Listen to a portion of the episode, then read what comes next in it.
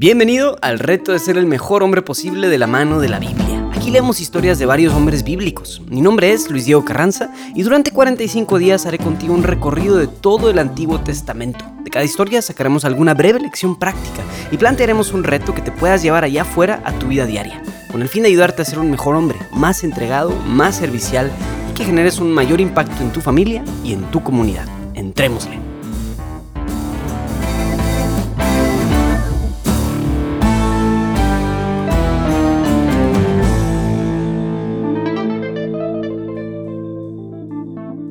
Bienvenido al día 27.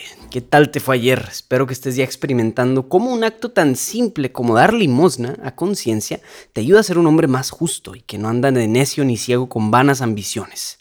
Muy bien, pues hoy y los próximos días vamos a fijar nuestra mirada en torno al reino de Israel, o el reino del norte que te platicaba ayer. A pesar de que fue un reino que se volteó muy rápidamente hacia el paganismo, adorando a otros dioses, instaurando ídolos, altares, etc., no fue abandonado por, por completo por Dios.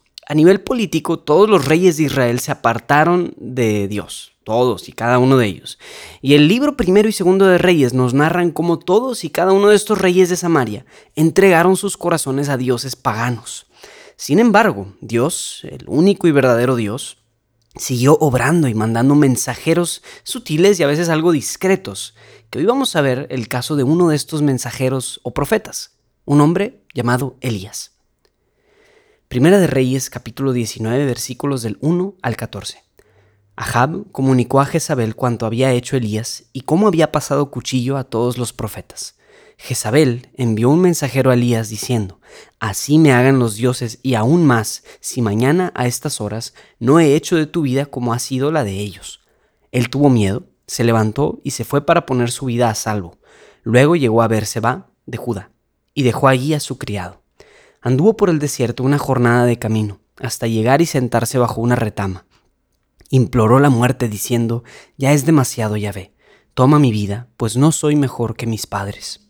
Se recostó y quedó dormido bajo una retama, pero un ángel lo tocó y le dijo, Levántate y come. Miró a su cabecera y había una torta cocida sobre piedras calientes y un jarro de agua. Comió y bebió, y se volvió a recostar. El ángel de Yahvé volvió segunda vez, lo tocó y le dijo, Levántate y come, pues el camino ante ti es muy largo. Se levantó, comió y bebió. Y con la fuerza de aquella comida, caminó durante cuarenta días y cuarenta noches hasta el monte de Dios, el Horeb. El encuentro con Dios. Allí se introdujo en la cueva y pasó en ella toda la noche. Le llegó la palabra de Yahvé diciendo, ¿Qué haces aquí, Elías? Él dijo, Ardo en celo por Yahvé, Dios Sebaot, porque los israelitas han abandonado tu alianza, han derribado tus altares y han pasado espada a tus profetas quedo yo solo y buscan mi vida para quitármela. Le dijo, Sal y permanece de pie en el monte ante Yahvé. Entonces Yahvé pasó, y hubo un huracán tan violento que hendía las montañas y quebraba las rocas ante Yahvé. Pero en el huracán no estaba Yahvé. Después del huracán, un terremoto. Pero en el terremoto no estaba Yahvé. Después del terremoto, fuego. Pero en el fuego no estaba Yahvé. Después del fuego, el susurro de una brisa suave. Al oírlo Elías, enfundó su rostro con el manto, salió y se mantuvo en pie a la entrada de la cueva. Le llegó una voz que le dijo, ¿Qué haces aquí, Elías? Él le respondió, Ardo en celo por Yahvé, Dios Sebaot, porque los israelitas han abandonado tu alianza, han derribado tus altares y han pasado espada a tus profetas. Quedo yo solo y buscan mi vida para quitármela. Palabra de Dios. Personalmente, este es de mis tres pasajes favoritos en toda la Biblia. Me habla muy a mi corazón porque desde los 17 años yo sufro de episodios depresivos que a veces duran varios meses. Y aquí, este hombre que vivió hace casi 30 siglos vive una experiencia muy similar a lo que yo mismo me he encontrado viviendo. Contexto. El reino de Israel estaba siendo gobernado por el rey Ahab, a quien veremos mañana con más detalle, pero el rey estaba casado con uno de los peores personajes mencionados en la Biblia, la reina Jezabel. Jezabel no solo introdujo, sino que formalizó e impuso e instauró un culto al dios pagano de la fertilidad llamado Baal.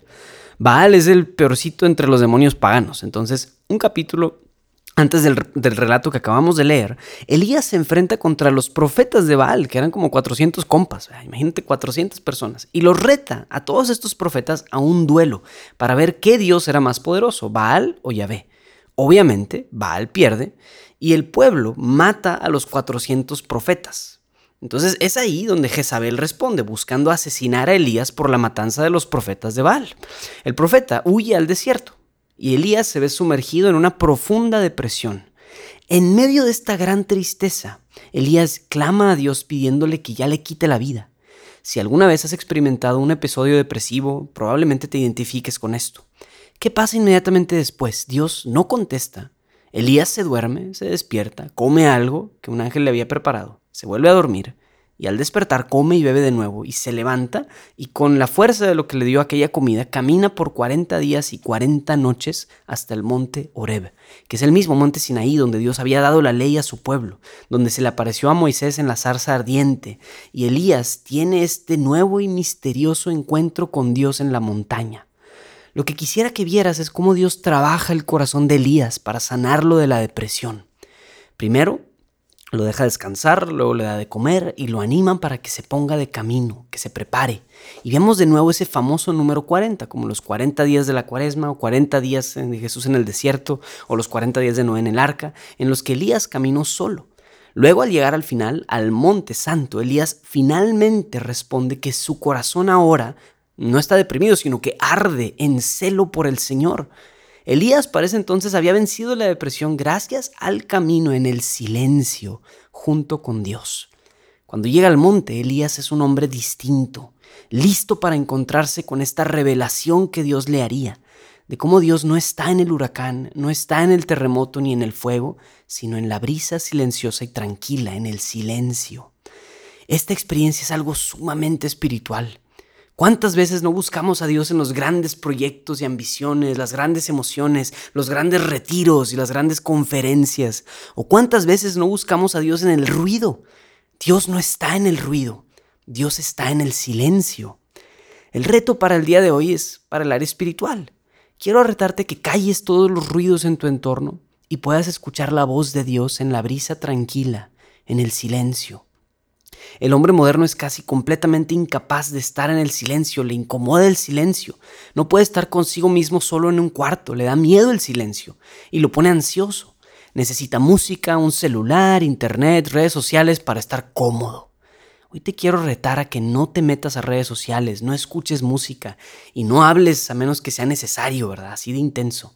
Enfréntate con el silencio, que es donde Dios quiere encontrarse contigo y hablarte exclusivamente dedícale 30 minutos a estar en la quietud con Dios. San Juan de la Cruz tiene todo un poema y toda una visión acerca de cómo Dios está en el silencio, literalmente Dios mora en el silencio.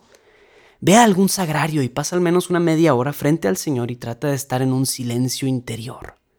Si lo logras encontrar a Dios en el silencio, te aseguro que podrás escuchar las grandes maravillas que el Señor lleva tiempo queriendo mostrarte. Esto ha sido todo por hoy. Te invito a compartir en redes sociales la experiencia que estás viviendo con este programa. Asegúrate de seguirnos desde la plataforma de podcast y también a darte de alta en la lista de email en retohombre.jdn.app para que no se te pase ninguno de los días de este programa. También si quieres compartirme tu experiencia de cómo te la estás pasando y cómo vives estos retos, te invito a que me escribas a mi correo de luisdiegoelcar.gmail.com. Un saludo a todos los cuates que nos han escrito por ahí. Ha sido un placer entrar en contacto con ustedes. Mi nombre es Luis Diego Carranza, invitándote a seguir siendo el mejor hombre posible. Nos vemos mañana.